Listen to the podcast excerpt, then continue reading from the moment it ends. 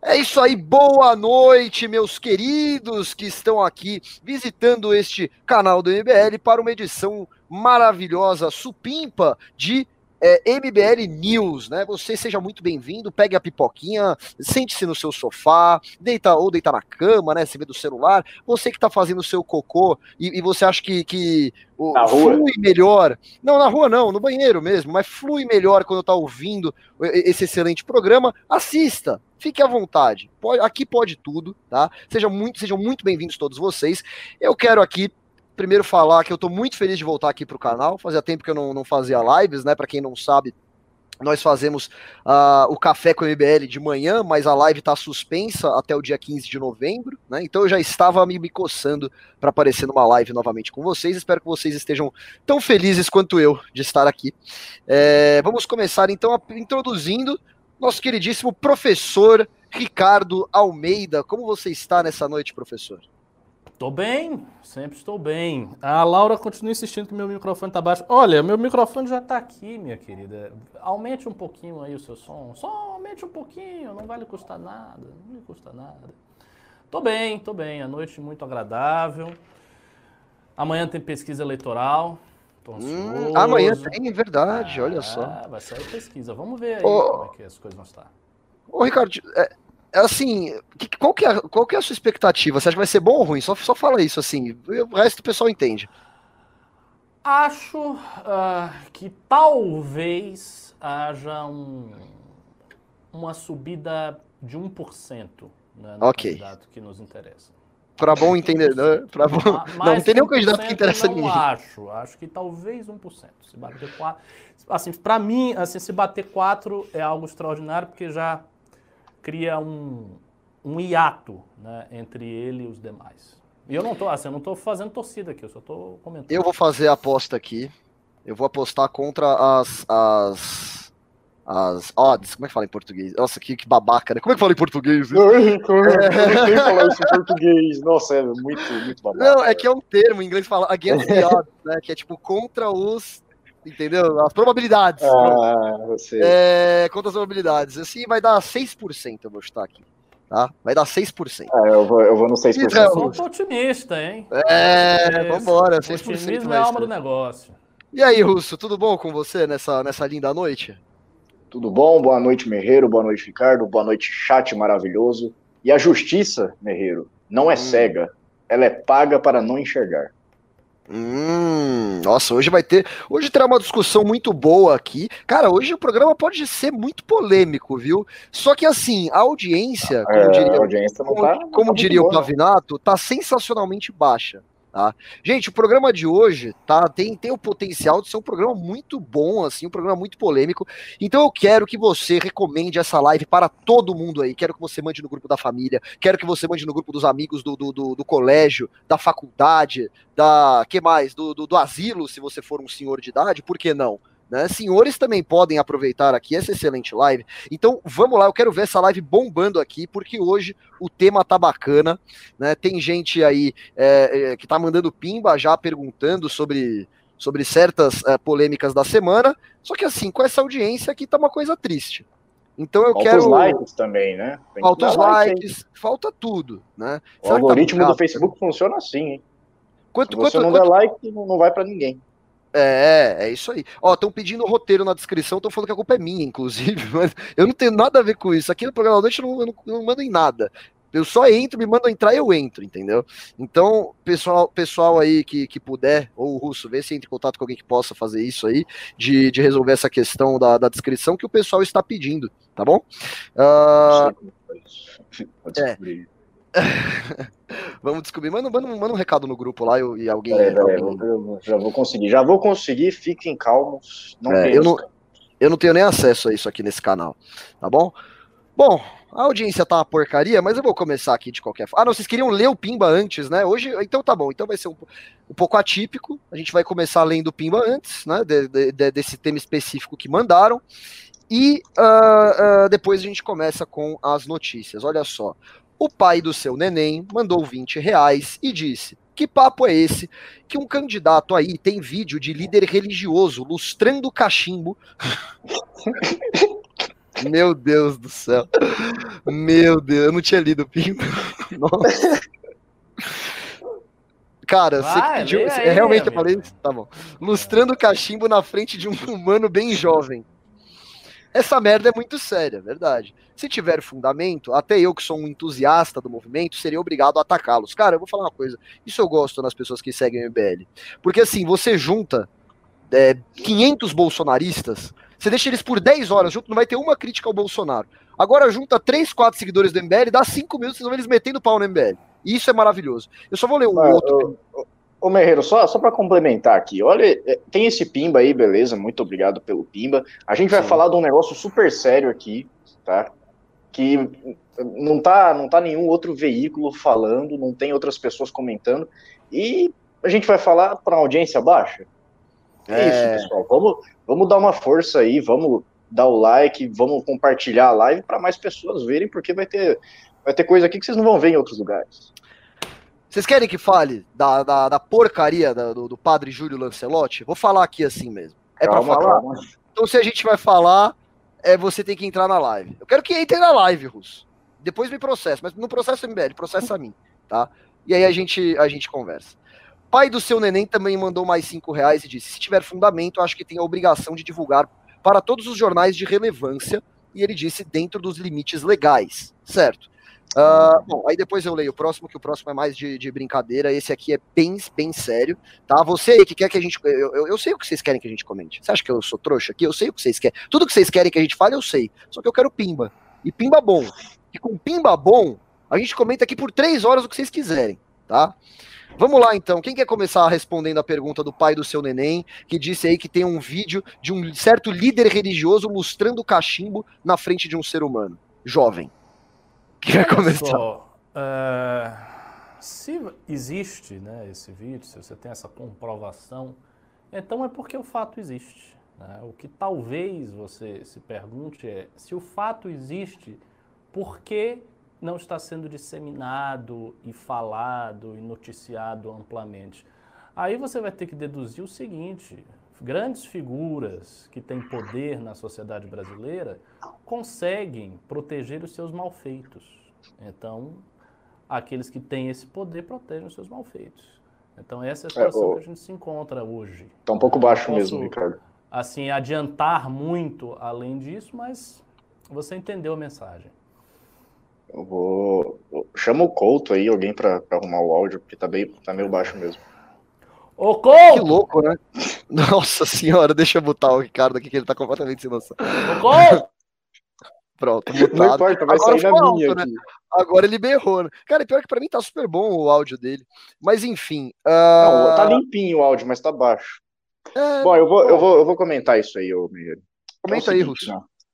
O que o, o, esse tal de candidato aí, né, da, da, da cachaça falou na, na TV Democracia foi o seguinte: ele disse que possuía ali uma. Ele recebeu uma denúncia, uma denúncia, né, um, um material envolvendo o padre Júlio Lancelotti com um caso ali em que ele aparece em vídeos é, de, de teor pornográfico falando com, com pessoas ele, supostamente menores de idade.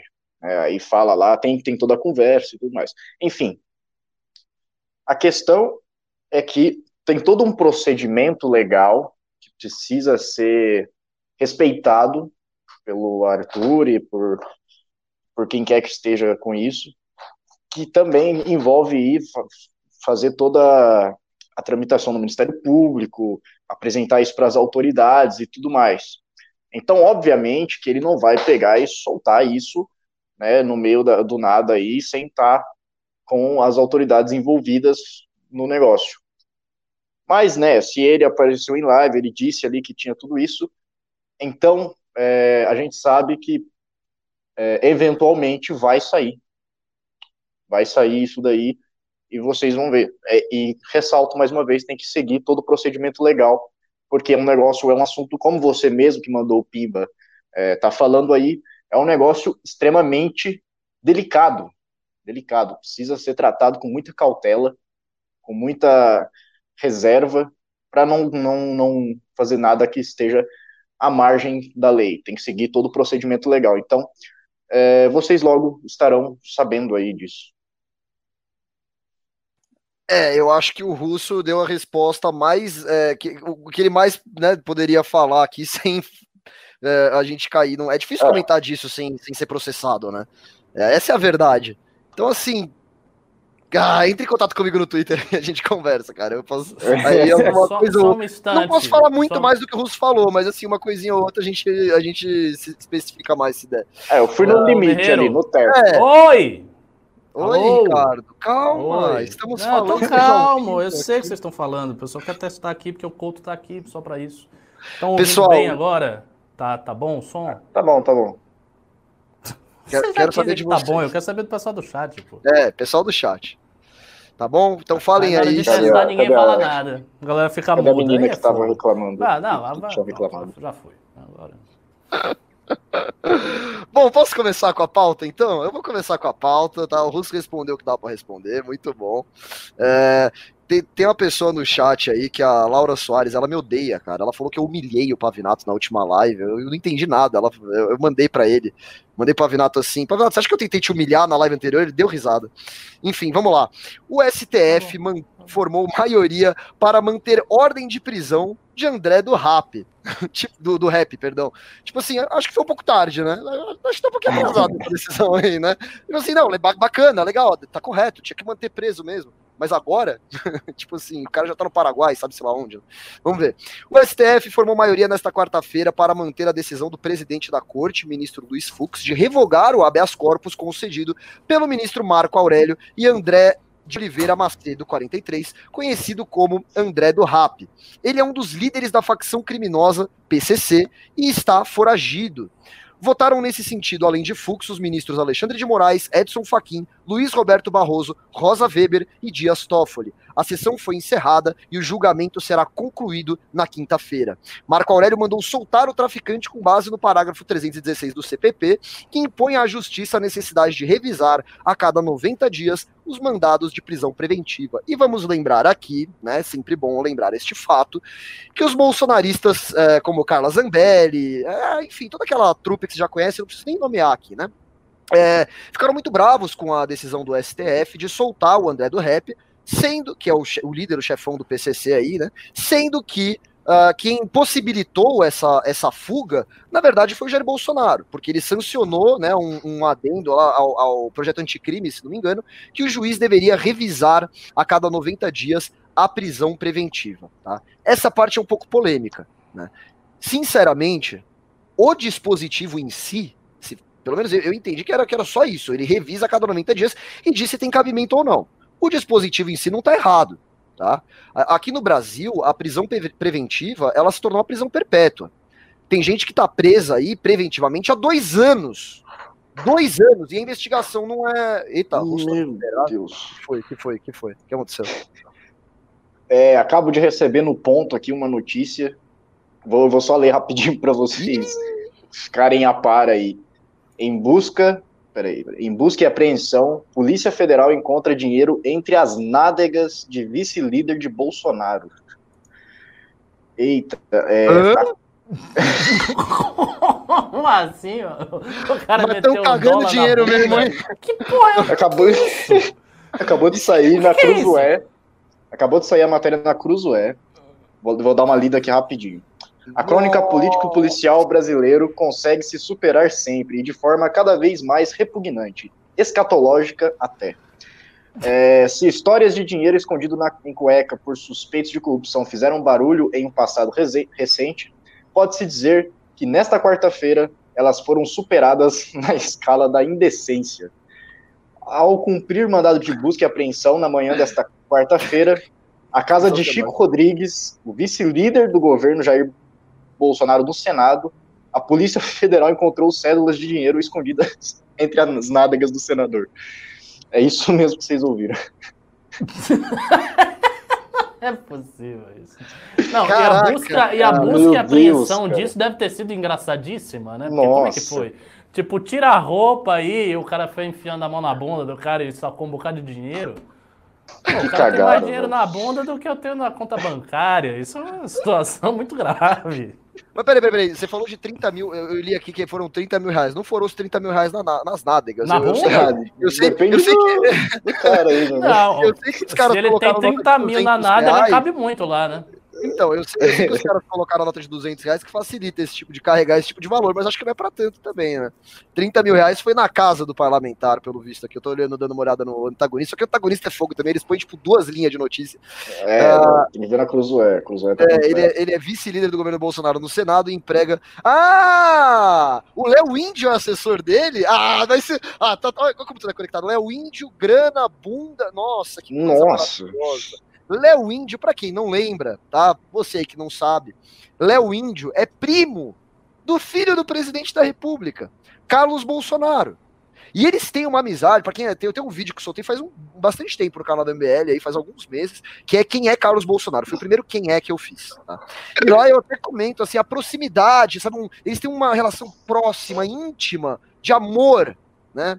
Uh, uh, que é Carlos Bolsonaro e Léo Índio, né?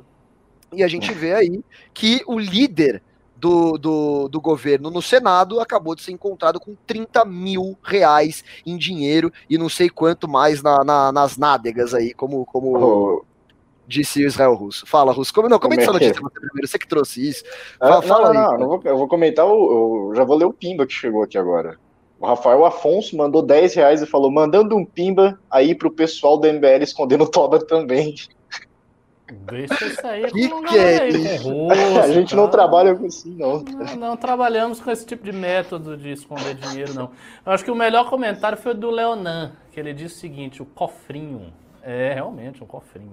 É, o cofrinho. Podia... Cofrinho! Dica é, de meme, tem que fazer um meme com isso, pô. É, alô. Ah, já, já que começa a sair aí. Muito bom. Não, mas olha só, eu quero. Vamos, vocês querem comentar essa notícia então e depois a gente volta a falar do STF? É, não sei, não sei. Eu, eu, acho que melhor não. Eu não, não gosto de comentar notícia que eu pego assim em cima, não. Ricardo, você quer falar sobre a notícia do vice-líder do governo? Perdão, o líder do governo? Assim, gente, pelo amor de Deus, o Bolsonaro é, trocou há... os líderes do governo recentemente. Olha as coisas maravilhosas que a gente tem aí na Câmara, a gente tem que falar sobre isso. É, não há muito a se comentar sobre isso, né? Eu acho que o, o comentário é que é um fato ridículo, grotesco e engraçado. É basicamente isso, né? Assim, até até o, o, os, os, escândalos de corrupção que envolvem o governo Bolsonaro tem um aspecto eh, peculiar, ridículo, né? Uma, é uma patuscada, quer dizer, você bota o dinheiro na bunda. Qual, Nossa. qual sentido? E outra coisa, o cara tava com dinheiro na bunda antes da, da polícia chegar que, que ele tá fazendo com isso? Ele tem fetiche? Depende. Ele gosta de botar o dinheiro na bunda dele e fica assim se esfregando? Estão falando Nossa. que ele botou na poupança. o Marcos Paulo da Silva mandou dois reais ah, e falou... Peraí, peraí, esse... peraí, peraí, peraí, peraí, É uma abundância de dinheiro que esse cara tem, viu? Nossa. Ah, esse fica bom, para... Esse fica para os anais da política. Mandem mais trocadilho. Trocadilho é, é, é, o maior nível de humor, já falei isso várias vezes, entendeu? Eu quero que vocês mandem mais aí. É, bom, então, então tá bom, já que vocês não querem, não tem muito o que comentar desse fato muito nojento, né? Vai sair mais, é, é mais fatos, né? As investigações vão seguir em frente aí, a gente vai saber mais coisas para comentar com você. Quem sabe aqui nesse mesmo programa não sai mais coisas pra gente falar, né? Uh, mas enquanto isso, vamos voltar a falar sobre essa celeridade do STF para julgar o caso do André do Rap, né? Se você numa caverna nos últimos dias, você sabe que André do Rap é um líder do PCC que foi preso recentemente, uh, foi solto por decisão do ministro Marco Aurélio Melo, Uh, assim que ele foi solto, ele entrou, no, segundo dizem os investigadores, né, entrou num jatinho particular e fugiu para o Paraguai, e depois sabe-se Deus lá para onde. Uh, e aí o, o Luiz Fux reverteu essa decisão, né? Ele, ele, ele, voltou com a prisão preventiva do André do Rap, mas aí já não adiantava nada, né? Agora ele já tá na lista da Interpol, já é um foragido internacional e por enquanto tá por isso mesmo. Uh, Ricardo Almeida, deixa eu perguntar uma coisa para você. O que, que, você acha do dispositivo que foi sancionado pelo Bolsonaro, em que a prisão em segunda instância tem que ser perdão, tem que ser revista, né, é, reanalisada, vamos dizer assim, a cada 90 dias. Então, primeiro a gente precisa entender que reanalisar uma prisão preventiva não é o mesmo que decretá-la inválida. Então, assim, obviamente você pode reanalisar a cada 90 dias e ratificar a prisão preventiva. Né? Então, a, a, decisão do Marco Aurélio, ela não decorre, logicamente, do fato de você ter que revisar a prisão preventiva. Ele poderia revisar e mantê-la, né? considerando que o indivíduo é um indivíduo de alta periculosidade, teria, como se comprovou, uma altíssima probabilidade dele fugir do país, tão logo ele fosse solto. Porque você tem um, se você tem um chefe do tráfico que está sendo solto, é claro que ele vai fugir. Essa é a coisa mais óbvia do universo. E em terceiro lugar, é um cara cuja soltura implica em problema para uh, o inquérito, para a investigação, para o processo. Isso é óbvio também. Então, o fato de você revisar a sentença a cada 90 dias não quer dizer que a sentença ela tem que ser uh, uh, invalidada, que a prisão preventiva ela tem que ser invalidada. Então, a decisão do Marco Aurélio em si foi uma decisão absolutamente incorreta e, para dizer o um mínimo, né, para não sermos levianos, foi uma decisão muito suspeita, né, porque se descobriu que é, se descobriu que o advogado que entrou com habeas corpus nesse caso era um ex-assessor do Marco Aurélio. Quando ele foi confrontado com esse fato numa entrevista, ele deu um piti, ficou revoltado, disse que era uma injúria. Quer dizer, não era uma injúria. Seria uma injúria se o entrevistador ofendesse o Marco Aurélio. E, ele sabe que é uma injúria, afinal de contas, ele tem conhecimento jurídico bastante para saber o que é uma injúria. Então não teve injúria nenhuma. O que houve foi uma pergunta, né? uma pergunta significativa, uma pergunta que tinha sentido naquele contexto, dado que ele deu uma decisão absurda né? e que provocou como consequência direta a fuga desse bandido. Né? Então, assim, é uma decisão suspeita, uma decisão estranha, eu, como disse, não acho que ela decorre do dispositivo. O dispositivo me parece ter um, uh, um viés garantista legítimo. Acho que faz sentido, sim, você reavaliar uma prisão preventiva, dado que ela é preventiva. Né? Então, ela não pode se prolongar indefinidamente, independente dos critérios que fizeram a prisão preventiva ser decretada pela primeira vez. Agora, a, a, a, a, materialidade da decisão é completamente absurda. Só eu para Completamente absurda. E, além de absurda, como eu disse, suspeita. É né? uma decisão suspeita. Vamos ver, vamos averiguar. Né? Agora, assim, como você falou, né? O, o, o tirar a, a liminar e voltar a ter decisão, agora não tem efeito mais nenhum. O cara já está em outro lugar, ninguém sabe onde o cara está. Para pegar esse cara vai ser uma dificuldade enorme, como a própria polícia declarou né, que não seria impossível, mas seria muito difícil. Então, enfim, é mais, mais uma situação no Brasil em que a gente vê dispositivos de índole garantista sendo utilizados por pessoas que têm culpa comprovada no cartório, pessoas que não deveriam estar fora da cadeia, que estão fora da cadeia porque usam desses dispositivos, têm recursos econômicos suficientes para bancar bons escritórios de advocacia. É o caso dos políticos, é o caso dos traficantes, e esses caras se valem do sistema recursal, das garantias do ordenamento jurídico brasileiro para fazer o que querem. E isso, assim, é clássico no Brasil. Né? Desde muito tempo que nós vimos esse tipo de coisa. Eu me lembro, por exemplo, que toda a minha infância e adolescência havia aquela situação. Né? Todo mundo dizia que o, o, o, os crimes do colarinho branco, os crimes dos políticos não davam em nada. Eles sempre acabavam em pizza. E foi assim no Brasil durante muito tempo. Aí houve a Lava Jato, meio que essa cultura se quebrou, agora ela está voltando toda. Né? Então ela está voltando toda e estamos aí. Ô Ricardo, mas é, sabe, sabe uma coisa que eu acho, cara? Eu, é, esse fato que a gente está analisando aqui é um retrato perfeito da ineficiência do poder judiciário no Brasil, porque a prisão preventiva ela serve entre tantas coisas, uma delas é para evitar que o investigado fuja. Então você tem o STF decretando a prisão preventiva do cara que acabou de fugir, é uma ironia muito engraçada, ao meu ver, né? É, exa exatamente, é uma ironia. Quer dizer, então, por, por que que isso aconteceu? Tem que se averiguar isso aí. Ou o STF está acima da corrupção? Os tribunais superiores no Brasil eles estão acima da corrupção? Eles não podem ser corruptos? Não estou dizendo que foi intencional, estou dizendo isso. Eu não sei, não posso afirmar nada. Mas é uma decisão suspeita, é estranha, que tem que ser averiguada. Ou não. Ou agora qualquer decisão que o Marco Aurélio Lewandowski, o Toffoli, a Rosa Weber tomem, está acima de qualquer suspeita. Ah, os caras tomaram, então está acima de qualquer suspeita. Não. Todos os cidadãos brasileiros estão sob a lei e estão sob o escrutínio do Estado. Se fazem coisas que são suspeitas, num contexto suspeito, com uma consequência como essa, eles têm que ser investigados. Isso é o que eu acho. E aí, Russo, você acha que esse dispositivo que foi sancionado pelo presidente Jair Bolsonaro, né, do juiz eh, reanalisar a prisão em segunda instância a cada 90 dias, você acha que esse dispositivo ele é bom e foi uh, mal aplicado? Ou, é, ou você acha que não, se você fosse Bolsonaro, você teria vetado esse grande absurdo que vai aumentar a impunidade no Brasil? Qual é a sua opinião? Bom, primeiro o, o Sérgio Moro ele pediu para que Bolsonaro vetasse esse dispositivo. Ele que é, ele não foi vetado, o Bolsonaro. O não, Sérgio não. Moro havia pedido para Bolsonaro vetar esse dispositivo, o que não aconteceu.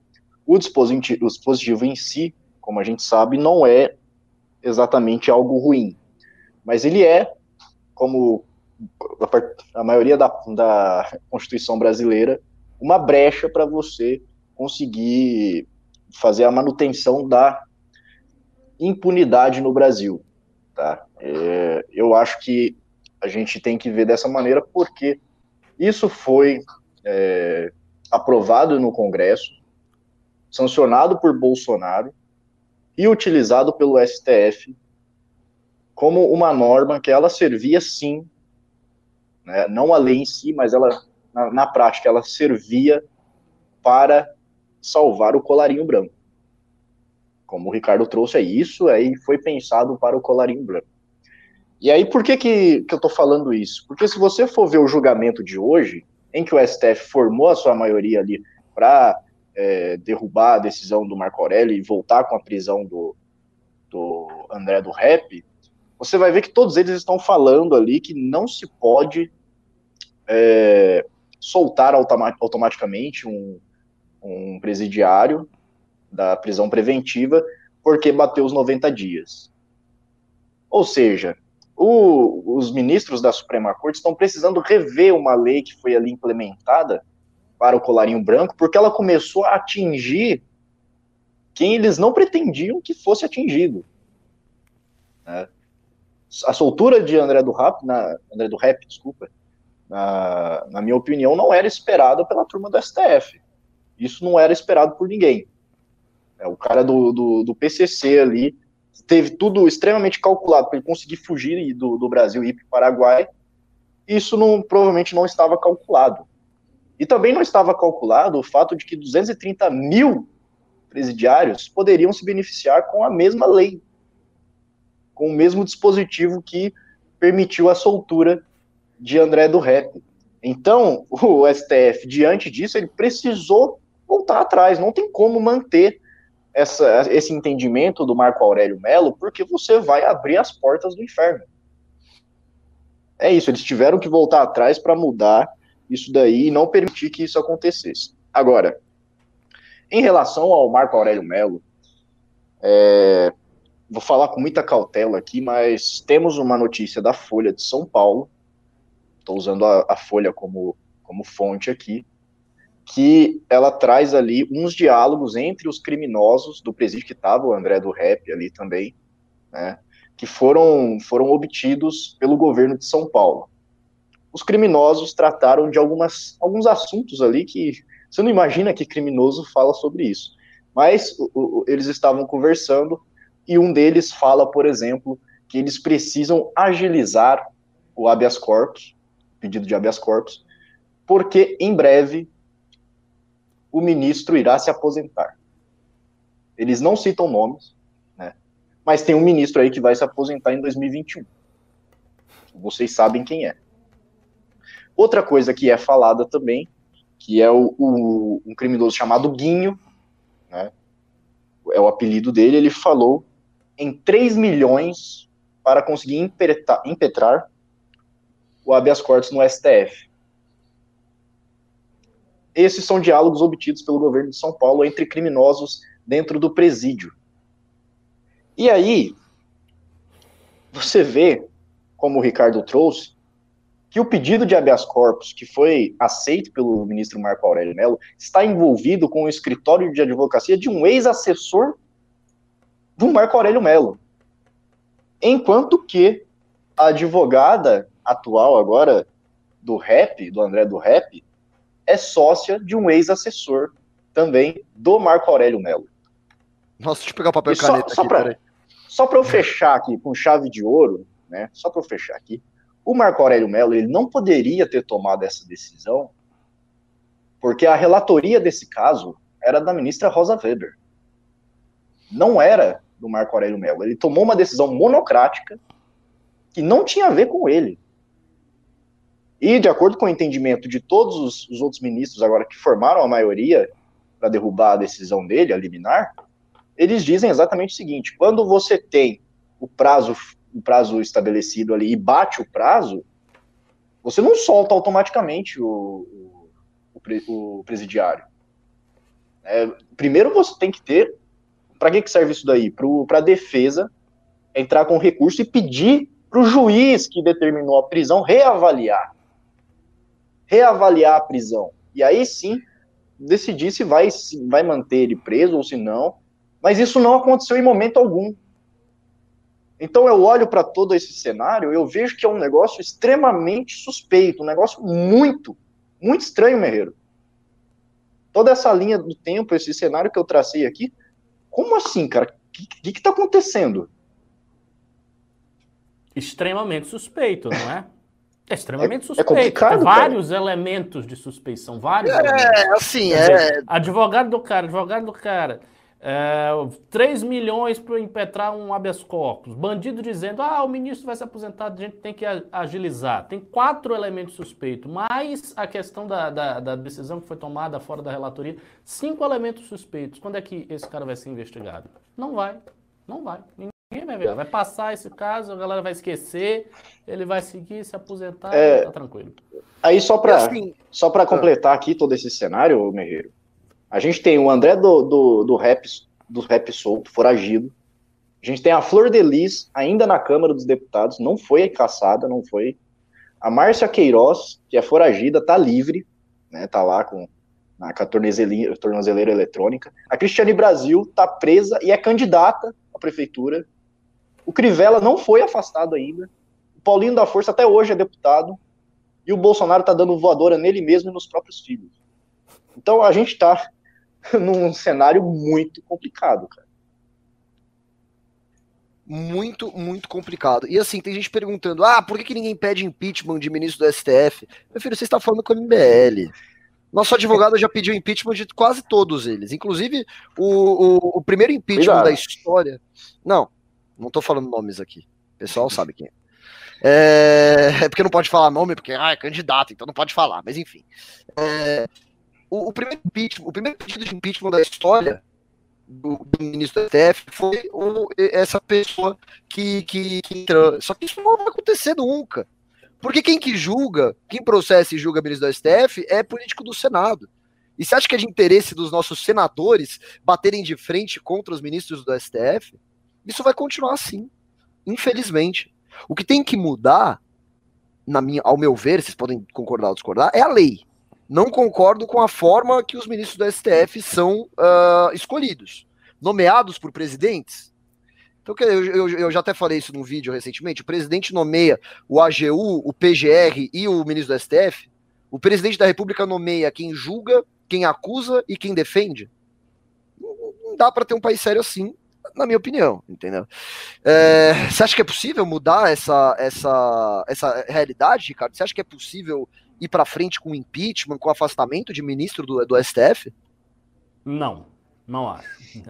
Nesse momento, nesse cenário que a gente vive, impossível. Por vários fatores. O primeiro fator é a, todas as mobilizações da direita, e somente a direita que, que iria pedir uma coisa dessa, toda a mobilização da direita foi muito reduzida nos últimos anos. A capacidade de mobilização foi muito reduzida. As pessoas não têm mais a disposição para sair para a rua, fazer mega manifestação. Então, assim, essa forma de pressão popular é muito difícil de ser articulada hoje. Uh, o segundo fator, o impeachment de um ministro do STF é muito mais difícil do que o impeachment do presidente, muito mais difícil. Terceiro, o judiciário tem um corporativismo tremendo, tremendo, e nas cortes superiores esse corporativismo é enorme. Quarto, o vínculo entre as cortes superiores e as duas casas do legislativo é muito forte. Porque, afinal de contas, são as cortes superiores que julgam os casos dos caras que estão no, no Legislativo Federal. Então você tem uma situação de defesa, né, um, um, escudo institucional que protege esses caras que é muito, muito robusto. Então não acho que vai ter impeachment de, de ninguém do STF. Para acontecer uma coisa dessa, o Brasil teria que estar numa outra situação histórica, tipo uma, uma verdadeira revolta popular contra o STF, muito poderosa, entendeu? Com canais de atuação muito poderosos, e aí você cria uma mobilização gigantesca, uma pressão incoercível, e aí consegue fazer isso. Mas não é a situação que a gente vive, então não vai rolar. A gente quase teve, quase tivemos uma lava-toga, que não passou, que uhum. de, não existiu, por apenas um voto. Um voto. Sabe qual voto poderia ter feito a diferença? O voto do senador mais votado do Rio de Janeiro, Flávio Bolsonaro. Ele que tem rabinho é, entre as pernas, não, rabinho entre as pernas, não, como é que fala? Ele que tem. Ô oh, caramba, esqueci, confundi a expressão aqui. Rabo, rabo preso. preso. Rabo preso. Rabo preso. Ele que tem rabo preso, né, a gente, e a gente sabe com o quê? Não preciso nem ficar explicando o caso aqui para vocês. Votou contra. Não assinou a lista do. Você tá pensando em piada com o cara da bunda de novo, imagina, né? É isso? É, agora, agora vai ter uma operação lava-toba. É boa, boa, lava toba. Nossa, fugiu muito seu nome da, da, do dinheiro achar. Ah, enfim. E é isso, é, como o Ricardo falou, infelizmente vai continuar assim. Impeachment de ministro do STF é altamente improvável. Bom, deixa eu partir para a próxima aqui, cara. Ô, ô Guerreiro.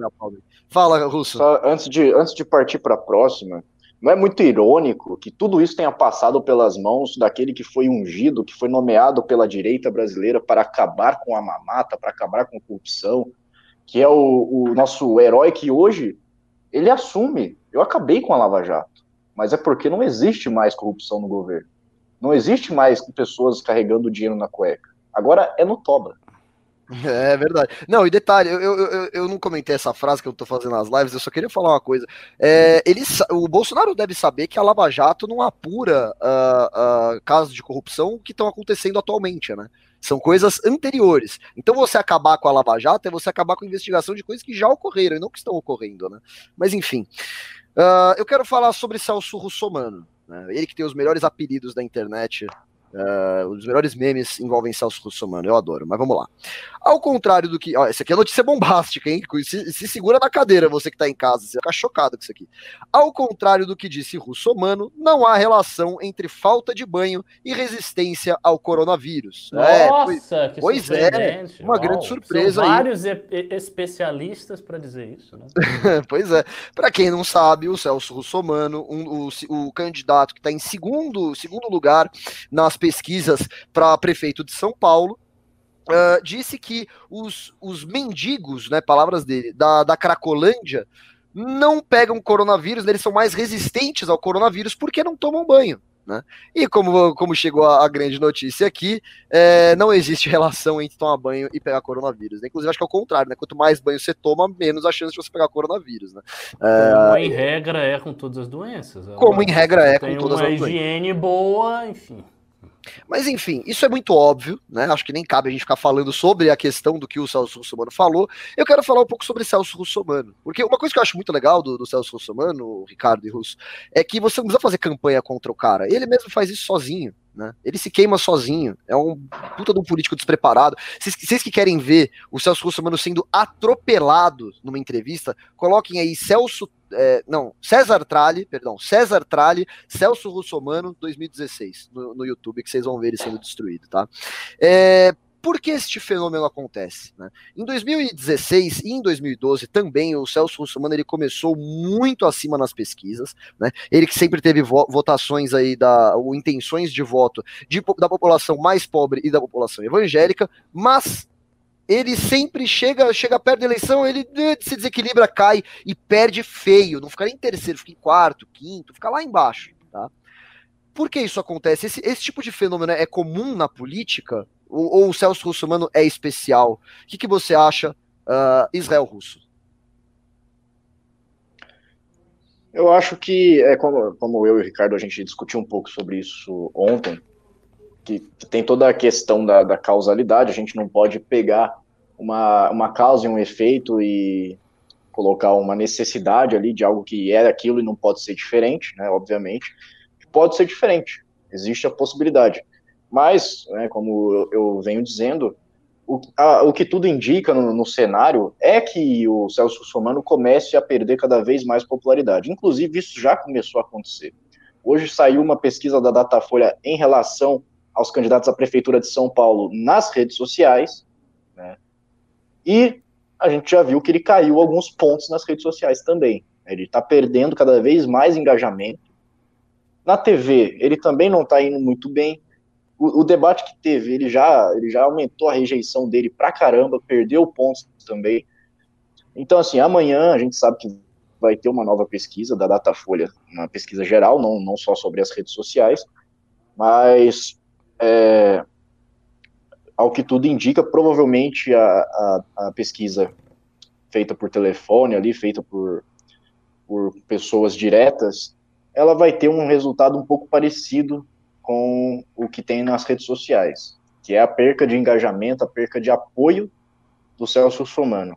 Agora, antes de, de passar a bola para o Ricardo, mais uma coisa aí de intenção de voto também, que eu achei muito interessante, você falou aí que o Celso Somano tem bastante apoio entre pobres. O, o nosso Robin Hood da elite, ele só tem apoio entre ric, ricaço. Sabe de quem eu tô falando, Merreiro? Guilherme Boulos, Guilherme o candidato do PSOL. Guilherme, Guilherme Boulos. Sabe quanto ele tem entre a população mais pobre de apoio da periferia de São Paulo? Não sei, não sei. 2%. 2%.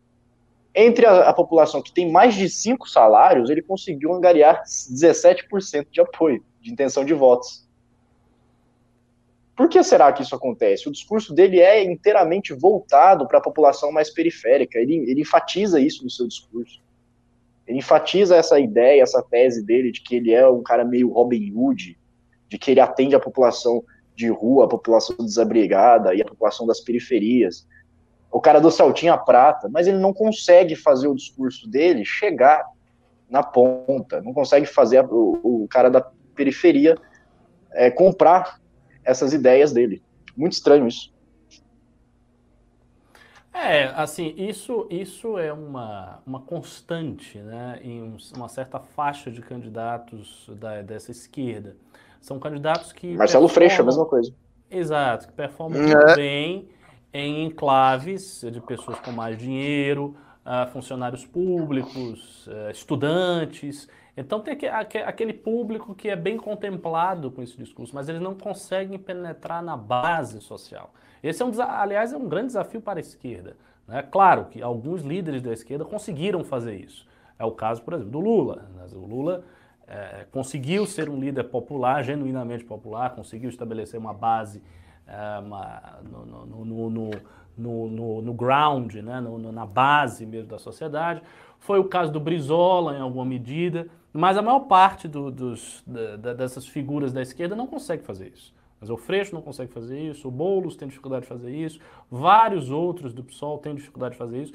Não sei como está a Manuela Dávila, seria interessante dar uma olhada uh, na intenção de voto da Manuela, que está liderando as pesquisas, até onde eu vi, estava liderando as pesquisas para prefeito em Porto Alegre. Pode ser que ela tenha vencido essa barreira, mas pode ser também que, que não tenha, né? que ela esteja liderando, mas que o voto dela ainda seja mais escalonado para as classes A e B.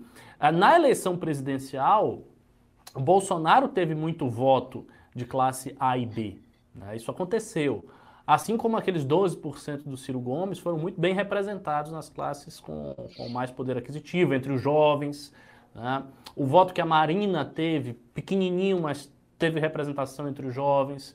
Então depende, os candidatos têm perfis diferentes. Eu acho que se a gente fosse avaliar isso pelo Arthur, por exemplo, eu acho que ele estaria bem representado nas pessoas que ganham mais, principalmente nos jovens, homens jovens, e menos representado nas mulheres, uh, mulheres idosas.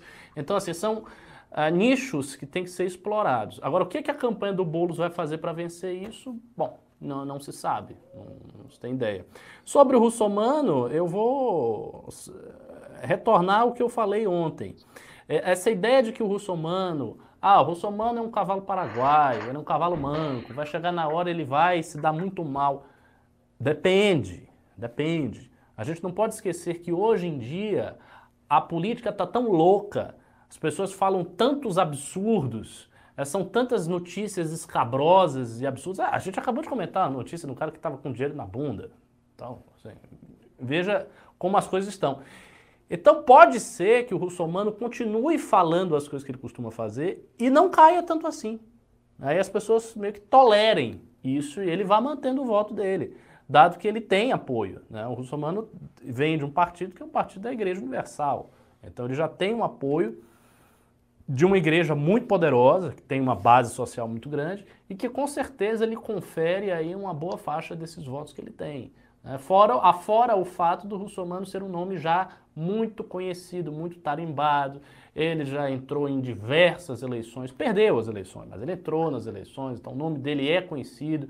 Ele tem aquele programa ridículo lá, o Patrulho do Consumidor, nem sei se ainda tem, mas enfim, ficou, ele ganhou notoriedade por aquilo ali. Então pode ser que ele consiga emplacar nas pesquisas e chegar no segundo turno. nada é garantido que ele vá cair, nada é garantido. Hoje, de fato, as candidaturas minoritárias têm dois grandes adversários, o Russomano e o Covas, e deve ser, devem ambos serem concebidos como os adversários prioritários, os adversários primários das candidaturas minoritárias, todas elas, inclusive do próprio Arthur Duval.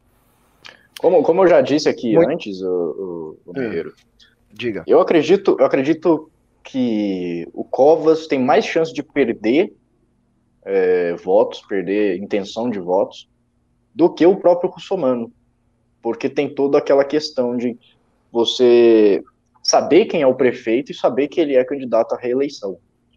Então, a pergunta espontânea, por, por exemplo, você vai ver que o Covas ele sempre está um pouco melhor, porque a pessoa chega pergunta quem você vai votar. A pessoa só lembra de quem ele sabe quem é, que é o atual prefeito Bruno Covas. Então, tem toda a questão da, da familiaridade também, né, do, do, você já conhece aquele prefeito e tal, você já conhece aquele político, mas isso naturalmente vai, vai mudando um pouco na medida em que é, vai tendo cada vez mais visibilidade os outros candidatos, e nas últimas semanas as pessoas começam a buscar é, candidatos para votarem, porque aí eles começam a ter um interesse maior pela eleição. Então, se for para jogar entre os dois aí, eu acredito que tá, tendo o histórico aí, toda essa psicologia envolvida, possivelmente o, o, Covas ele tende a cair mais do que o próprio Russomano. É, acho que faz sentido. Eu, eu, eu, eu tendo a concordar com vocês de não subestimar o russomano, mas sabe um fenômeno que eu acho interessante? É, não sei se vocês chegaram a ver a propaganda eleitoral do russomano, uma, uma delas que foi para televisão. Eu, eu, vi uma delas, pelo menos, não vi as outras. E ela basicamente se resume a o Bolsonaro me apoia. É, é, isso pelos dois minutos lá que ele tem, sei lá quanto tempo ele tem. Uh, e, e, eu acho interessante porque o João Dória, na eleição de 2018 para governador, ele ficou, vocês vão lembrar muito bem daquele negócio, Bolsodória, Bolsodória, ó, tô com Bolsonaro, é Bolsonaro e Dória, tá, tá, tá, tá, e nem em 2018, quando o Bolsonaro estava na ascensão máxima, onde ele tinha mais apoiadores, fez com que o Dória ganhasse do Márcio França, né, que era o seu oponente, em São Paulo. Vamos lembrar que na capital, o Márcio França ganhou do Dória. Tudo bem, tinha a questão do, dele, da, do, do paulistano se sentir traído e tal, mas vocês também não têm a mesma impressão que eu de que você mostrar que o Bolsonaro te apoia na capital não tá fazendo tanta diferença assim quanto ele esperava? Mas, ô, Merreiro, a questão também é que o, o russomano, diferente do Dória, como o Ricardo falou ali, ele tem o apoio de uma igreja fortíssima e também uma emissora fortíssimo. Não, não, tem, ok, é, mas não é essa uma questão. Sobre a questão do Bolsonaro. Do né? Bolsonaro. Sobre a questão do Bolsonaro, sim, não, não, é, não é um negócio que está fazendo tanta diferença assim. Eu vejo que tem muita gente que é bolsonarista e está pensando em outros candidatos, não está pensando em Russomano, porque não confiam em Russomano. Né? É, eu, assim, eu acho que para, para os bolsonaristas que estão órfãos de candidato, o candidato deles é o Arthur. Para mim, mim, isso é uma coisa evidente. Quem mais seria? A Joyce, né, que rompeu com o bolsonarismo da forma atroz que rompeu. Tem um outro aí, né? Absolutamente oportunista, depois saltando fora do barco. O, Tem um aí que não usa dinheiro, dinheiro do fundo eleitoral. Não, o candidato Bolso, Bolso assim, o candidato que, que, que melhor não, não de combina, não, é o Arthur, porque ele não é. vem. Mas, obviamente, é o Arthur, não é o Russomano. O Russomano não tem nada a ver. O Russomano é uma figura da política antiga, que não representa ideologicamente nada, que não tem nenhuma pauta ideológica que remotamente se aproxime do pensamento do, dos bolsonaristas. Não tem, enfim, não tem nada a ver. Não tem a ver com a retórica, não tem a ver com a linguagem, não tem a ver com as pautas, não tem a ver com a figura dele, não tem nada a ver com o Bolsonaro. E o apoio que ele recebe de Bolsonaro é um apoio muito protocolar, né? Assim, aquele apoio bastante protocolar. Então, não acho realmente que isso vai fazer uma diferença extraordinária. É, mas eu acredito, eu acredito que isso será percebido pelos marqueteiros da campanha do Russomano. Afinal de contas, essa galera gasta uma grana preta para fazer campanha. E embora eventualmente os marqueteiros errem, como foi o caso da campanha do Alckmin, em que eles erraram gravemente ao tornar o Alckmin mais centrista ainda. Né? O Alckmin quis passar a ideia de que ah, não estou nenhum lado, nenhum outro, estou aqui no meio. E no fim das contas, isso não lhe adiantou de nada. É, seria muito melhor se ele tivesse tomado um lado né, de forma clara do que ficar ali no meio.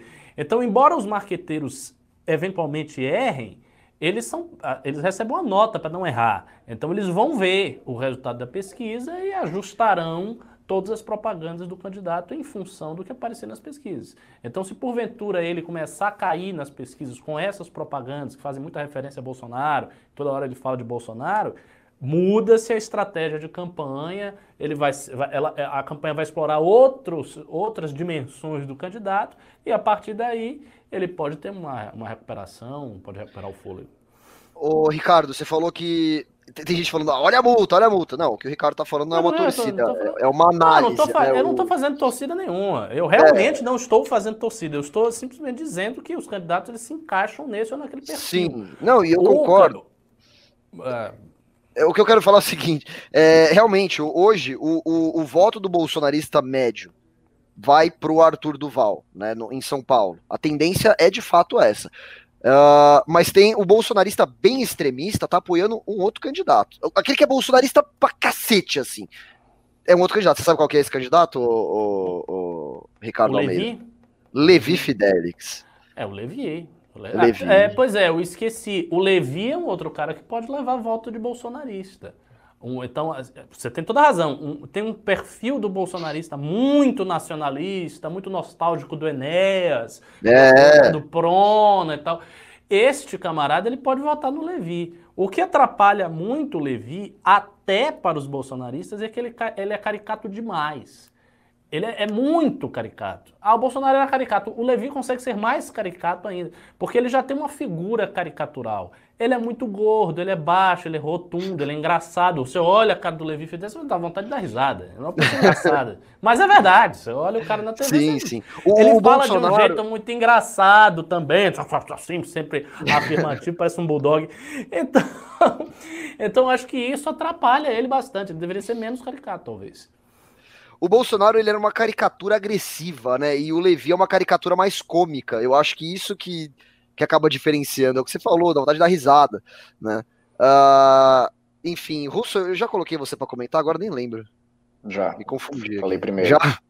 Bom, então tá. Então, vamos dar uma lida nos pimbas aqui. Só que assim, gente, tá, tá fraquíssimo de pimba isso aqui. Eu falei no começo, vocês estão fazendo passar vergonha, porque eu falei no começo do programa que ia chover pimba aqui. Então manda o pimba. Eu vou ler devagar. Tem gente, tem muita gente no chat pedindo, ah, fala lá do, do, do candidato, do novo, que foi, foi eh, coisado. Um monte de gente pedindo. É, aqui. manda no pimba, pimba que né? a gente comenta bastante aí sobre o Ravena, a gente fala tudo. Quanto maior o pimba, mais a gente fala sobre isso, tá? É, olha só. O pai do seu neném mandou 20 reais e disse: Ah, não, isso eu já li, perdão, perdão, perdão. O Anderley Pastrello mandou 5 reais e disse: Oba, Marrento tá aqui hoje. Marrento sou eu, prazer. É, por que o russo é tão sério? Chupou muito limão quando pequeno? Brincadeira, bane eu não. Olha só, a gente não ah, bane quem que, fala que mal isso? da gente no, no Pimba, viu? No eu Pimba nunca... você pode xingar. Não, nem comentário, nunca bani ninguém por me zoar. Eu, eu, sou o único cara no MBL que aceita. O resto todo mundo bane todo mundo aí. Não, senhor, eu, só, só eu queria trazer. aceito. Não venha, não. Só queria trazer essa informação aí. Eu, eu, não sou, eu não sou tão sério assim, eu só faço piada e. Né, eu, eu tô soltando umas piadocas aqui direto. É, ele faz piada com cara séria, né? Ele faz piada sou, e fica assim com expressão plácida.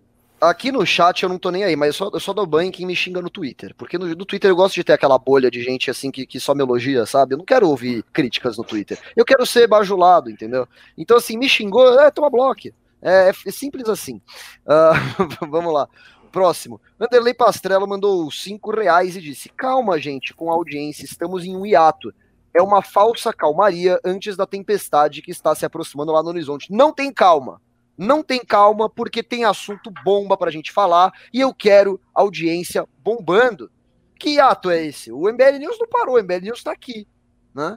Então, algumas pessoas podem participar um pouco menos, um pouco mais, mas não tem ato não. O MBL News segue firme e forte e precisamos da sua ajuda agora mais do que nunca. Então mande o seu pimba, mande sua doação. Se você quiser virar um doador recorrente, né? Eu até esqueci de falar isso no começo da live, acesse mbl.org.br barra contribua.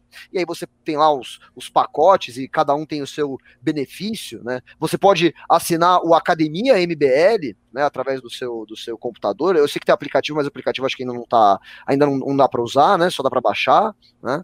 Uh, e é isso, gente. Então precisamos sim do, do, seu pimba, da sua contribuição, tá bom? E, e, da sua audiência, acima de tudo. E do seu like. Cada, como é que tá de like aqui? Quero ver. Deixa eu ver.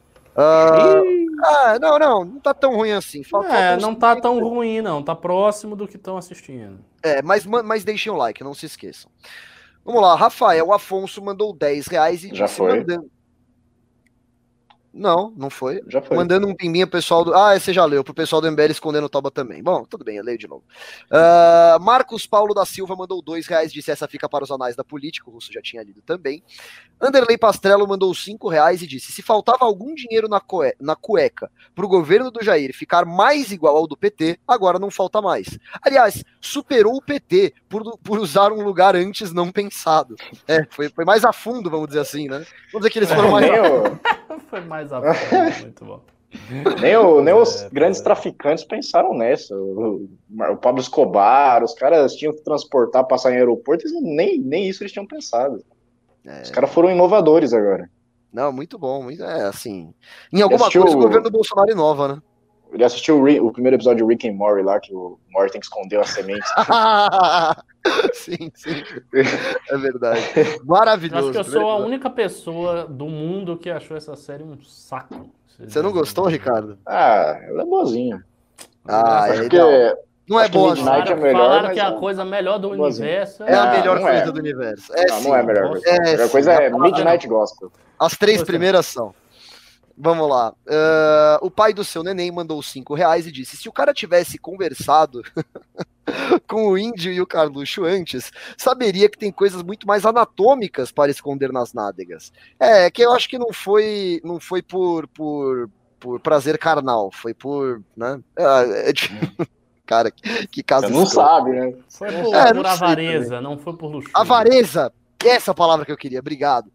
É, Anderley Pastrello mandou 10 reais e disse: prisão preventiva, do modo que é usada, é uma excrescência, uma aberração. Só existe porque a justiça é lenta, ou melhor, os juízes têm pouca vontade e julgam o que querem quando querem. Cara, eu acho que a, a prisão, a, a prisão preventiva no Brasil é um, um, artifício usado pelo Ministério Público para garantir uma, uma execução de uma sentença, porque eles sabem que depois acaba prescrevendo, depois eles não conseguem. Ah, deixa na prisão por dois, três anos, né, para corrigir um problema. Só que veja, você cria um outro problema tão grave quanto o primeiro. Né? Esse tipo de, de, de, violação de direito fundamental é o que faz com que amanhã venha o ministro do STF solta um cara, aí se reclama, ah, soltou outro. Ah, o ministro do STF solta todo mundo. Mas tem que ver se o processo uh, penal está sendo seguido da maneira correta desde o seu início. Né? Por isso que a gente não pode falar, ah, não, os fins justificam os meios. Tem que prender, depois, depois ver se, se estava certo ou se estava errado. Não. Não é atira primeiro e pergunta depois. Nenhum, nenhum país democrático funciona assim. Você quer um país assim, vai para a Coreia do Norte, vai para Venezuela. Né? Você não tem um amplo direito de, de defesa, você não tem direito ao contraditório. Eita, o que aconteceu? Opa, o Merreiro caiu. O Merreiro caiu. Tava travando é. bastante e caiu. O Merreiro já era. É, Você bom, continua aí a leitura dos Pimbas, Russo? Opa, opa, Opa, voltei. voltou? Voltou, voltou. Cara, eu, eu tomei um susto agora, porque por um segundo eu achei que eu tinha clicado no end broadcast ali e que eu tinha encerrado a live. É, mas tudo bem, ainda bem que não foi tão ruim assim. Vamos lá, onde que eu parei aqui? Qual foi o Pimba? Nananã, do Anderlei Pastel. Tá. Vocês querem falar ah, mais alguma coisa sobre prisão preventiva? Russo? Eu não sei, eu acho que a gente, a gente vai implementando tantos dispositivos e mecanismos na lei que a gente se torna refém, é o que é está acontecendo agora. É o que acontece no Rio de Janeiro o tempo inteiro, todo dia. É quando o cara, o cara é foragido, presta depoimento e sai livre na, pela porta da frente. A gente fica, fica refém de umas, de umas coisas que, cara, não, não era para ser assim. É, É como você disse, o, o, o MP, Concordo. as autoridades vão, vão tendo que buscar outros recursos, porque o garantismo ali tá tão forte que você não consegue fazer mais nada. Eu concordo, mas assim, não é violando a lei que você vai é, suprir a necessidade de, de alterá-la, né? Isso tem que vir através do Congresso, tem que vir através dos nossos representantes no Legislativo, né? E não através de um promotor falando, Foi, é, eu acho que é errado, então eu vou, vou fazer desse jeito. foi, foi através do Congresso que veio, a- que surgiu a lei que, que aí conseguiu soltar o André do Rap. Então, Sim, mas, mas a esse gente. é- é, acabou- a gente tem. Deixa eu, vamos ver, Ô, Ricardo, o que, que você acha? É, assim, é, é- é um cenário difícil, porque, obviamente, do ponto de vista formal e das garantias de um Estado democrático de direito, é, não, não se pode atropelar a legislação, não se pode atropelar a letra da lei. né? E isso, assim, isso é uma garantia muito importante para o Estado liberal. Só que, por outro lado, a gente sabe que o legislativo tem é, relações espúrias com a bandidagem, no, no- no seguinte sentido. Mas é, muita gente do legislativo é corrupta. Muita gente do legislativo é corrupta. Então, obviamente, as pessoas corruptas que ali estão fazem leis que beneficiam eles próprios. Isso, é óbvio. Então, você tem uma, uma camarilha de pessoas que fazem leis para beneficiar a, a eles mesmos. Então é uma situação complicada do Brasil. E aí alguém pode dizer, ah, mas isso acontece porque a gente vota mal. É, Não, não, é, é- é- esse tipo de resposta é muito simplista, muito infantil. É como se tivesse assim, um problema de educação do voto. Ah, se melhorar a educação do voto, então vai melhorar o sistema. Não é assim que funciona, irmão. As pessoas que são votadas, elas têm uma máquina eleitoral para perpetuarem os seus mandatos. Elas não são necessariamente pessoas mais populares, ou não são necessariamente pessoas que, ah, então o povo gosta. Não, às vezes o povo está votando no cara porque recebeu alguma coisa. Porque tem toda uma pirâmide eleitoral que vai do deputado federal até o líder comunitário na ponta, que faz com que aquele deputado federal ele consiga se eleger. O deputado federal ele tem o quê? Ele tem vários prefeitos de várias cidades do interior. Esses prefeitos, por sua vez, possuem os vereadores, que são seus apoiadores cativos. Esses, possu- esses vereadores possuem os seus líderes, né, as suas figuras fortes nas cidades. E estes caras são comprados de N maneiras. Comprados com dinheiro diretamente, comprados com obras, comprados com favorecimentos de toda sorte. Então você tem uma estrutura de manutenção da corrupção que é muito forte, muito difícil de quebrar. E não é simplesmente, ah, então vote melhor. Não, não vai ter vote melhor, porque é uma estrutura que é feita para perpetuar mandatos de pessoas que não têm genuína representação na base. Se você fizesse o seguinte, se você pegasse essa estrutura piramidal que os deputados federais, os senadores, os governadores, os prefeitos têm, e você destruísse isso, e tirasse o dinheiro desses caras, e agora o negócio é o seguinte, você vai fazer aqui campanha no voto. É na rede social, é andando, é- você vai conseguir. O, o seu voto será genuíno. Ele vai realmente representar o quão popular, o quão amado, o quão confiável é você para o seu eleitorado. Ia ter uma revolução, ia mudar tudo. As pessoas que estão aí não estariam mais aí. Muita gente que não está ia aparecer. Então, a estrutura da eleição brasileira é uma estrutura viciada. E isso faz com que a produção legislativa seja uma produção viciada, que os julgamentos dos tribunais superiores e da base também sejam viciados, e você tem todo um sistema que reproduz, que infelizmente reproduz esse modo de ser. Houve ali entre 2015 e 2018 uma tentativa muito séria e muito importante de quebrar isso de alguma maneira, e aí a gente viu realmente uma renovação extraordinária. 81% do Senado foi renovado com o Bolsonaro, só que essa tentativa ela foi pro saco. Ela se diluiu. E por que, que ela se diluiu? Ela se diluiu porque botou-se um presidente que iria operar essa mudança que não pode mais fazer isso. porque por conta de um caso de rachadinha, de uma corrupção de pouca monta, ele se embananou todo, ficou preso, né? É, é, essa é a realidade, para uh, não se prejudicar, não prejudicar a sua própria família, ele teve que fazer uma série de concessões, se colocou numa posição hipossuficiente, uma posição frágil diante do resto da classe política, e hoje essa mudança que estava em processo lá em 2014, 2015, 16, 17, 18, se diluiu. Então houve a diluição da Lava Jato, houve a diluição da mudança por parte do Bolsonaro, o Bolsonaro sentou no colo do Centrão, como todos nós estamos dizendo aqui há um tempo. E daí para você conseguir reunir energia para operar essa mudança de novo é difícil. É difícil. Então, é um problema. O Brasil é um país que vive sob um impasse e a classe política brasileira é em grande medida responsável pelos problemas do nosso país. E não é assim, ah, então vota melhor. É algo muito mais complexo do que isso. E a gente vive nesse impasse, a gente não consegue sair disso. Talvez, talvez, nem haja saída democrática para isso. Talvez não haja saída democrática para isso. Ah, ser, mas eu tô falando sério, talvez para isso ser sacudido, tem que se criar uma, uma saída não democrática. Não estou advogando isso. Eu estou dizendo que pode ser que, dentro dos marcos da democracia, tal como ela é praticada no Brasil, pode não ter saída. Mas La é revolução. A gente, não, Não, eu- tô brincando. Tô fazendo Não, de como as coisas olha são. só. As coisas são desse Primeiro, jeito. primeiro eu, quero, eu quero só dizer uma coisa. O The Joe, ele falou aqui no chat, eu achei que ele colocou, ele resumiu bem. Ele falou assim: que a gente vota mal, é verdade. Mas o sistema é feito para se retroalimentar. Acho que ele deu uma resumida boa na, na É, Mas é olha isso. só, É mas olha só, isso. olha só. Não é porque tem um monte de, de, de bandido lá e tem um monte de legislativo que vou fazer uma reforma do Ricardo. Eu estou dizendo que o legislativo é composto somente por bandidos. Mas existe muito bandido lá. Não é por isso que não dá para você, é, que, que você pode, sei lá, é, revoga então o Código de Processo Penal e deixa lá o, o promotor fazer o que ele quiser, tocar o processo do jeito que ele quiser.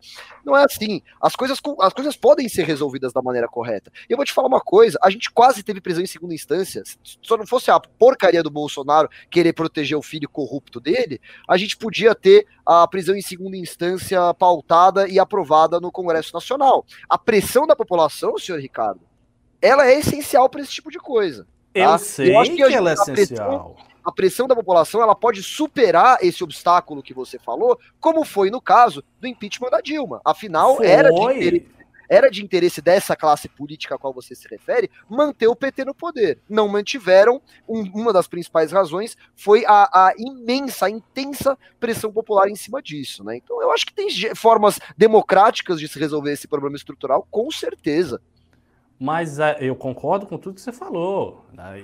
Eu, inclusive, eu mencionei. Eu disse, houve um momento muito significativo na nossa geração de mudança desse paradigma que foram os anos dourados, anos gloriosos, entre o in- final de 2014 e a eleição de Bolsonaro.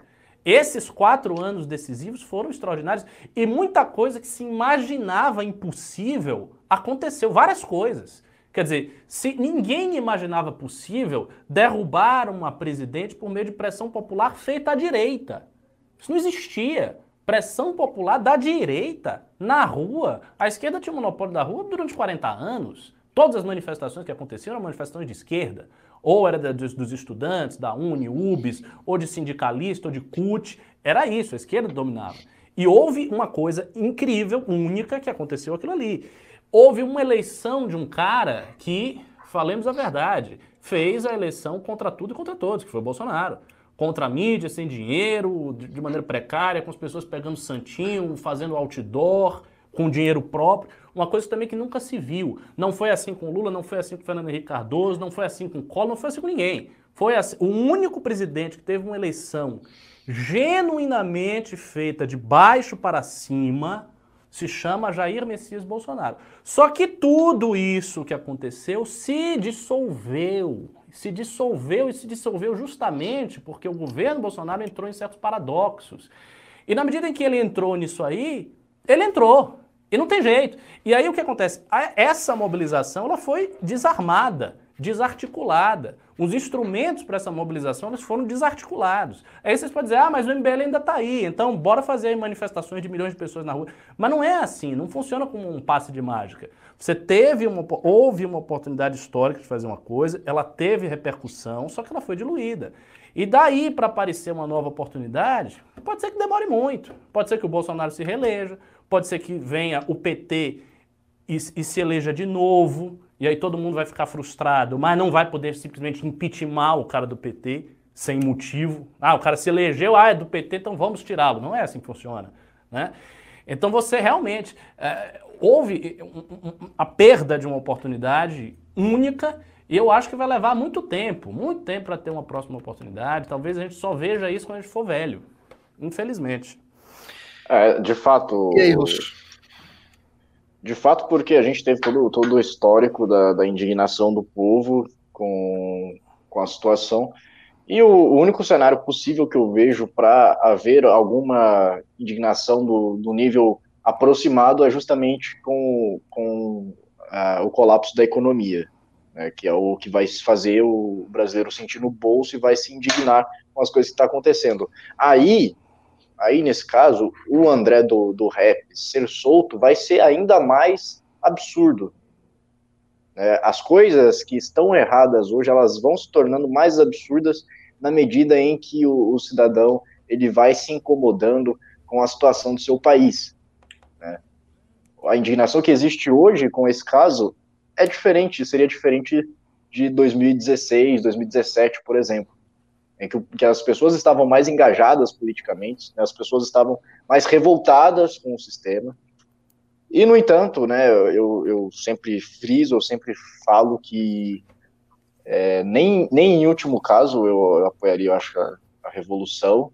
Acho que, tá bom, né, alguns casos, como a Revolução Puritana, que eu já falei também, daria para apoiar algumas coisas que tem situações muito específicas, mas eu acho que o Brasil, como uma, um, um, país que tem um Estado democrático de direito, a gente é, ainda consegue enveredar por esse caminho para tentar fazer algum tipo de mudança, para ir a passos de formiga, porque aquilo que fosse estabelecido em cima de uma revolução não tem, não tem base, não tem fundamento. Então, a possibilidade daquilo se perder no, nos anos seguintes, no século seguinte, é muito grande.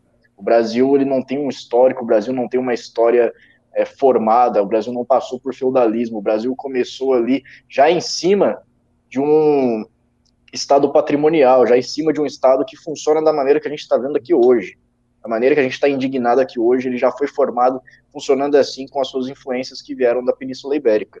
Então a gente é, querer fazer um tipo de revolução, como o Getúlio Vargas tentou fazer também, que foi uma, uma revolução de tentar quebrar toda a oligarquia que existia, existia nas regiões do Brasil e substituir por, por getulistas, né, por varguistas, não deu certo também. Né? Ele tentou ele tentou manter aquilo e, e, no final das contas a gente manteve unicamente o estado o estado burocrático.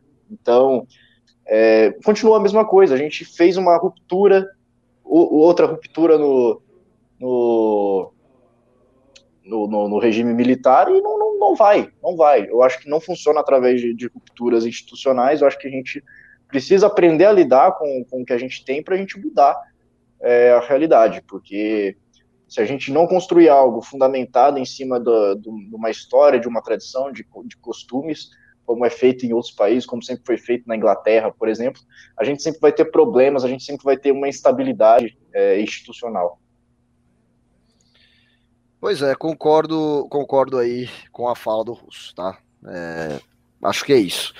Bom, todo mundo colocou seus pontos. Quer falar mais alguma coisa, Ricardo? Quer seus 30 hum. segundos de tréplica aí ou posso seguir aqui? Não, não, não de tréplica. eu, eu, concordo. Eu só tô, eu, eu só tô apontando dificuldade. Mas o, seu, o ponto do Ricardo é muito válido. Eu, e tem, e tem, eu, tem um problema real ali que você evidencia com a sua fala, Ricardo. Isso é verdade. É, a solução é muito difícil. Bom, Acho que a gente falou bastante sobre isso. Vou seguindo com os pimbas aqui. O Draxes32 mandou 5 reais e disse: Pimbinha para recomendar a música para quem tá estressado. Waltz of Flowers, do Tchaikovsky, um dos maiores Muito games bom. da história da humanidade. Muito boa. É, canal Wesley Salgadão mandou 5 reais e disse: Esse senador, se referindo né, ao que a gente comentou hoje do, do dinheiro no, no, no Fiofó, falou: Esse senador é ingênuo, não se ligou que dinheiro na poupança não rende nada. É, eu já tinha feito essa piada aí, né? É, João Felipe de Souza mandou 5 reais e disse: Já podemos rezar pelo Rio de Janeiro ou tem jeito? Não, é. cara, ah, já pode rezar, dire, pode rezar. Dire, não, não, pelo contrário, direciona suas rezas para algo que vai, vai trazer. Rio de Janeiro, o Rio de Janeiro, já falei várias vezes, é caso de intervenção da União. A União tem que intervir no Rio de Janeiro, de forma assim. Ricardo, Ricardo hoje tá meio. Decisiva e radical. Cara, é o verdade. Ricardo tá um, tá um revolucionário intervencionista. Ele tá um Che Guevara. Vocês não conhecem meu pensamento. Se vocês conhecessem, vocês iam se assustar. No... Dá uma palhinha no teu pensamento aí, Ricardo, vai. É, eu não. né, né, né.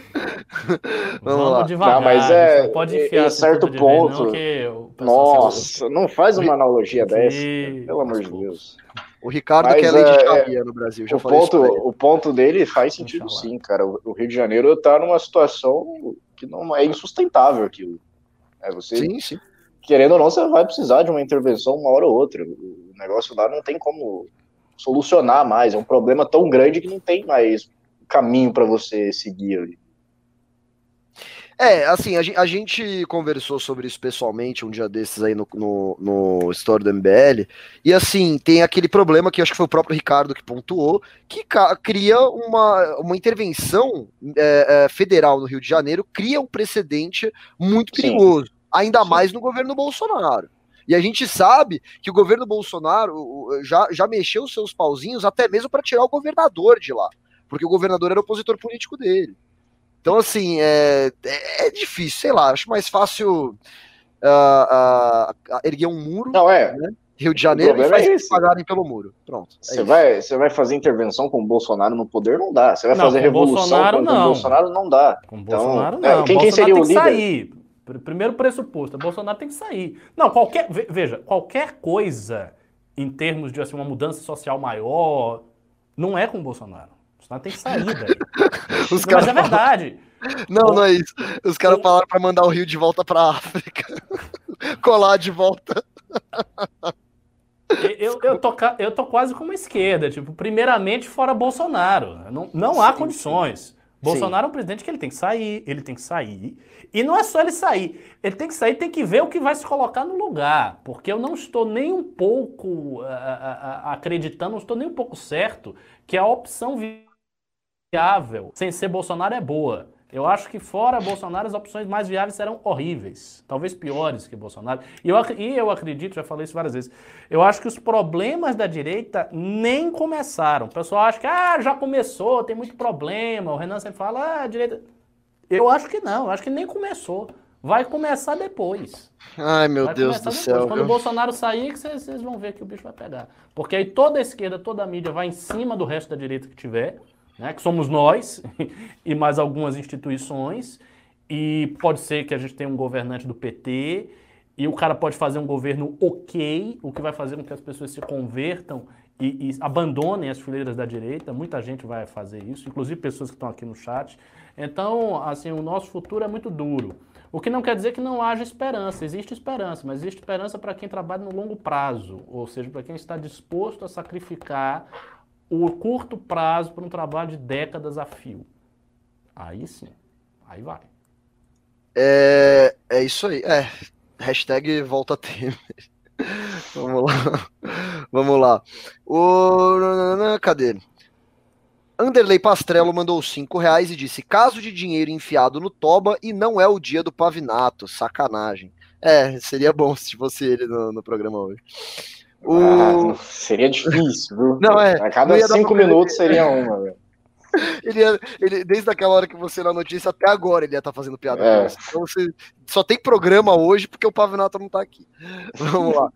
O Fabrício Machado mandou 5 reais disse: Já aceitei que a saída para o Brasil é o aeroporto. É, eu fico triste com essa mensagem, né? Eu, eu concordo muito com a, as falas do Renan, né, quando ele diz que a, a, a, desesperança alimenta esses que a gente vê no poder, né? Alimenta o, o a, a política ruim Né? Eu, eu, eu vou até contar um caso aqui que eu acho que exemplifica perfeitamente o que o, o que o Renan fala.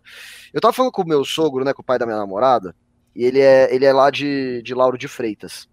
Ele falou para mim o seguinte, e a prefeita lá é do PT, né? Ele, ele é empresário, ele tem uma empresa dele lá, ele, e ele falou para mim o seguinte: Olha, Lucas, eu já desisti de, de, de, política, eu já não quero mais saber disso, eu quero tocar minha vida, eu quero trabalhar, eu quero tentar fa fazer o meu dinheiro aqui, é, sem me envolver com isso, com o máximo de distância disso que eu puder. Né?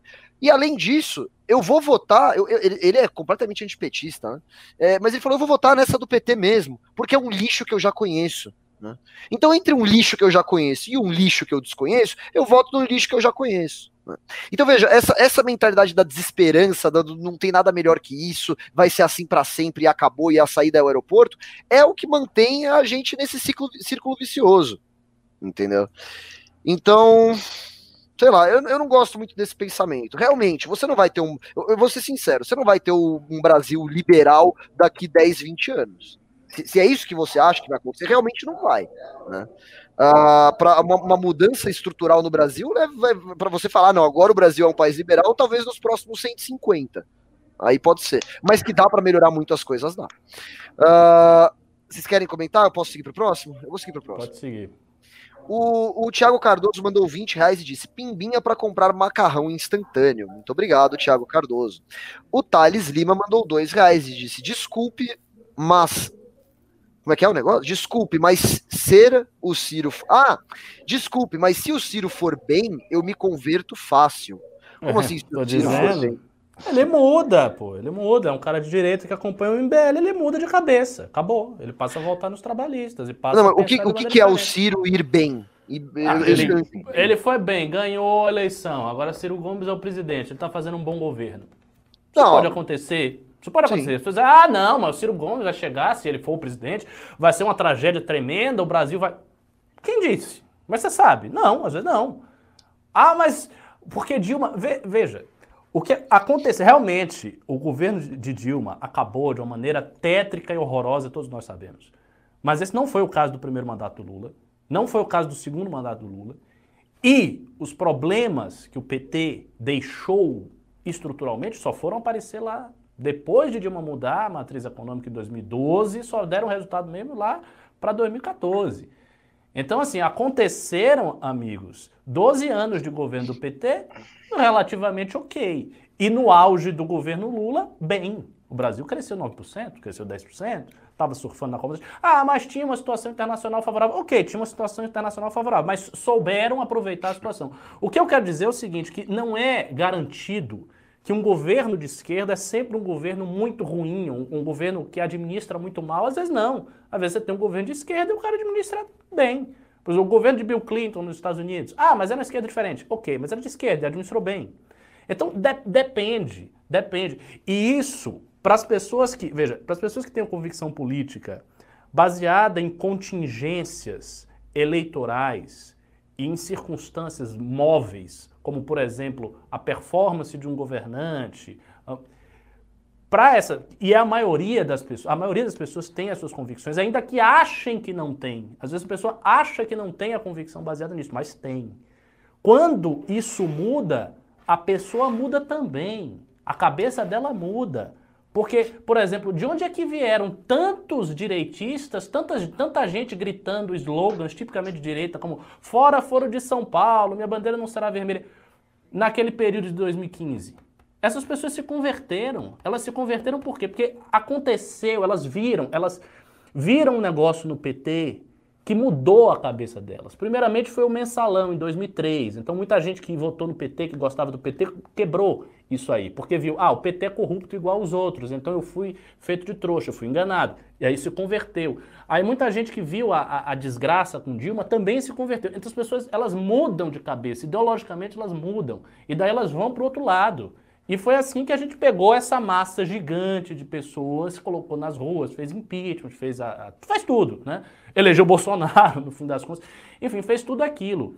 Se, por isso que eu estou dizendo, se ocorre de um governante de esquerda é, assumir, fazer um governo bom, ok, ou melhor que o Bolsonaro, muita gente irá se converter E isso gera um impacto direto, direto, agudo e imediato em todos os grupos, movimentos, instituições que dependem de voto de opinião, de militância de massa, de engajamento, etc, etc, como é o caso do MBL. Mas eu, eu acho é que a diferença. De verdade. É, é, é boa, excelente Eu fala, acho que a diferença do, do Ciro é que ele tem aspectos psicológicos tão preocupantes quanto o de Bolsonaro. Eu acho que eu ficaria muito desapontado se a gente conseguisse tirar o Bolsonaro ou o Bolsonaro não se reelegesse e entrasse o Ciro Gomes, porque é, é difícil você trabalhar com um presidente que não tem a, a, a sanidade mental em dia. É complicado. É, ele não é maluco. Ele é, ele é maluco. Mas maluco, cara, claro que é, é maluco. maluco. Não é maluco. É coroné. Esse cara. É, assim, cara. Tem gente que tá falando nesse comentário Ciro 2022 agora. Não é, não é porque o Ricardo falou isso, tem que votar no Ciro, né? Pelo amor de Deus. Vamos, vamos ser um pouco Mas não é por, por, por muita, Veja, muita gente tem assistido o MBL e dito isso. Ah, é mesmo? Eu tem, não tenho. É verdade. Tem, eu não tenho acompanhado o chat aqui. Puta, Vocês gente. verem, isso é o nosso público mais íntimo, digamos assim, porque é o pessoal que assiste a gente todo é... dia. Aqui, tá aqui. eu tô é começando grave. a concordar com o cara anterior e falo que a saída é o aeroporto. Porra, Ciro Gomes é foda, vai. Enfim, vamos lá. Uh... Tá, o cara falou do Ciro, aí o Anderley Pastrello mandou 5 reais, diz, Ricardo, tenta voltar a jogar Path of Exile, ou outra coisa na Twitch. Dava boas conversas lá. Eu sempre quis jogar esse jogo, eu nunca joguei, sabia? É, muito bom, muito bom. É o, o, o melhor hack slash que tem esse aí. Olha, é. eu não sei se eu vou voltar a jogar. Eu vou voltar depois da campanha. De, deixa passar a campanha, a campanha assim, tá muito. É, não tá peçam nada durante a campanha. É. Não peçam nada que tá difícil. Bom, uh, é isso, de pimba, fraquíssimos, né? Assim, vocês aí já foram melhores, já, já deram mais pimba pra gente, já prestigiaram mais esse canal. Agora tá essa tristeza aqui, mas tudo bem, né? O programa The Show Must Go On. Você aí que quer ajudar o MBL, lembrando, você pode se tornar um doador recorrente entrando no YouTube. Não, entrando em mbl.org.br barra contribua, e aí você seleciona lá o, o, seu plano, né? Cada plano tem as suas, uh, os seus benefícios, né? E você ajuda o MBL a se manter de pé, você ajuda o MBL a sobreviver. Vamos lá. Uh, professor Ricardo, dê o seu recadinho final e depois eu passo para o Russo. Meu recadinho final é para vocês que já estão na Academia MBL, hoje vai ter minha aula Espero que o pessoal coloque ao vivo, porque na última E é isso, me sigam nas redes sociais. Ou me sigam no Instagram. Eu nunca faço propaganda no Instagram, mas vou fazer. É arroba Ricardo Almeida MBL. Me sigam lá, vejam minha cara feia e a cara fofíssima da minha filha. Hum, que bonitinho, olha só. Russo, vamos lá, você, recadinho final do dia, por favor. É, eu vou torcer para o Ricardo não ficar 40 minutos falando sozinho mais uma vez. Agradeço a audiência de vocês, os pimbas, os likes. Foi um pouco baixo hoje, mas né, acontece. Peço que me siga nas redes sociais, Russonel, Twitter, Instagram. E é isso aí, não vamos desistir, vamos continuar na luta. Até amanhã. Olha só, chegaram mais uns pimbinhas aqui. O Anderley Pastela mandou mais cinco reais e disse: se eu der mais cincão, a PF aparece amanhã cedo para tomar café comigo. Muito obrigado pelas suas contribuições aí, Anderley. O Bruno Gonçalves mandou dois reais e disse: Bruno Reis liderando em Salvador. Hashtag chupa Ricardo. Que treta é essa aí? Chupa Ricardo? Ricardo? Eu também não entendi, porque eu sempre disse que Bruno Reis vai liderar em Salvador. É, a Semineto vai fazer o seu sucessor. E mais do que isso, se eu estivesse votando lá, né, eu não estou votando em lugar nenhum, que eu deveria ter mudado, enfim, meu, meu título. Mas eu, eu votaria no Bruno Reis. Tranquilamente, voto no candidato de ACM Neto. Acho que a ACM Neto é um bom gestor, um dos é. melhores gestores que o Brasil tem, e votaria nele. Então, não, não tenho nada para chupar, não, amigo. O pessoal do, do o pessoal de Salvador, perdão, gosta muito da Semineto, né, o Ricardo? Pelo menos é a impressão que eu tenho de fora. A Semineto assim. é bom, é bom, é um cara esperto politicamente, um bom gestor, faz muita obra na periferia, muita coisa ele já fez na periferia, muita coisa mesmo. Então é um cara que é bem quisto na cidade, o que não quer dizer, obviamente, que a prefeitura dele não assim, seja isenta de críticas. Não, ela tem críticas, inclusive a gente já fez críticas ao próprio Semineto em algumas ocasiões. Uh, mas nesse momento atual, o MBL Bahia está bem próximo do Bruno Reis. A gente gosta da ideia do Bruno Reis ser prefeito. Nós temos diálogo com o Bruno Reis. Né? E vamos ver. Eu acredito que ele vai ganhar, está quase certo. É, é eu, eu, sei que na, nas eleições de 2016, acho que a Semineto levou com tipo 70 e tantos por cento no primeiro turno, né? Foi um negócio ah, assim. Foi, foi ele atropela babada. os. Atropelou, uma babada. Atropelou. Pois é, então é isso, pessoal. Ah, o meu recado final é me sigam no Twitter, arroba Lucas. Ah, e quer saber? Me sigam no Instagram também, que eu resolvi começar. Eu posto de vez em quando, eu posto um story ou outro lá. Sei lá, eu tô tentando me forçar a usar, é que eu não gosto muito, mas tô tentando me forçar a usar o Instagram, então me, me sigam lá, que vai ser mais um incentivo para eu postar algumas coisas, tá? Gente, muito obrigado pela sua audiência, muito obrigado pelos pimbas, muito obrigado por ter ficado aqui até o final. Você que ainda não se inscreveu no canal, inscreva-se aqui no canal do MBL e nos vemos amanhã. Quer dizer, eu não sei se eu vou estar ou não, mas vai ter o programa MBL News da noite. Amanhã, novamente, às sete e meia da noite, nos vemos lá. Um grande abraço, tenha uma excelente noite aí e tchau, até amanhã.